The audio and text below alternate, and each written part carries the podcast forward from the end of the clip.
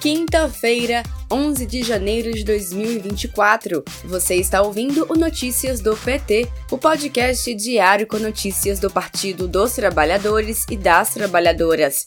Eu sou Thaisa Vitória e trago para vocês os destaques do dia. O presidente Lula receberá nesta quinta-feira, 11 de janeiro, o ministro da Justiça, Flávio Dino, e o ex-ministro do Supremo Tribunal Federal Ricardo Lewandowski no Palácio do Planalto. A reunião deve selar a ida de Lewandowski para o lugar de Dino, que ocupará a vaga deixada por Rosa Weber no Supremo. Acompanhe as redes do PT para saber mais sobre esse assunto. Antes desse compromisso, o presidente Lula conversou com a ministra da Saúde, Nízia Trindade.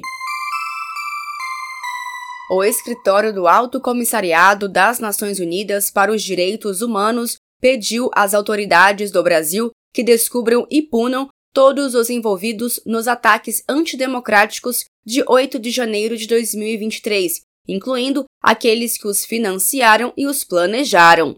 A mensagem da entidade foi divulgada na última segunda-feira, 8 de janeiro, quando os ataques e a vandalização aos prédios dos três poderes em Brasília completaram um ano. No texto, a mensagem afirma que a sociedade brasileira precisa saber toda a verdade sobre o ocorrido. Pesquisa da Confederação Nacional da Indústria aponta que para 40% dos brasileiros e brasileiras, a situação financeira melhorou na comparação com seis meses atrás. Dos que indicaram que a situação financeira era regular, 41% afirmaram que ela ainda é melhor do que seis meses atrás, e apenas 15% dos que classificaram a situação financeira atual como ruim ou péssima, ainda assim, consideram que o cenário está melhor que seis meses atrás. Os dados da CNI mostram um resultado positivo das ações do governo Lula na reconstrução do Brasil.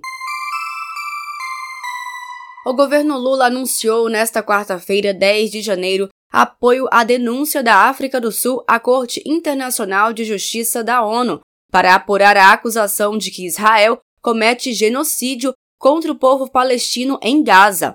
Nas redes sociais, a presidenta nacional do PT, deputada federal Gleisi Hoffmann, considerou importante o apoio do presidente Lula à ação, além de ressaltar que todo país pode invocar o direito de autodefesa, mas o que ocorre em Gaza é um massacre, uma ação de extermínio de um povo intolerável pela humanidade.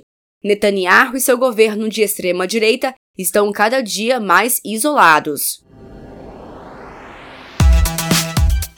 Este foi Notícias do PT. Ele é diário e está disponível na sua plataforma de áudio preferida.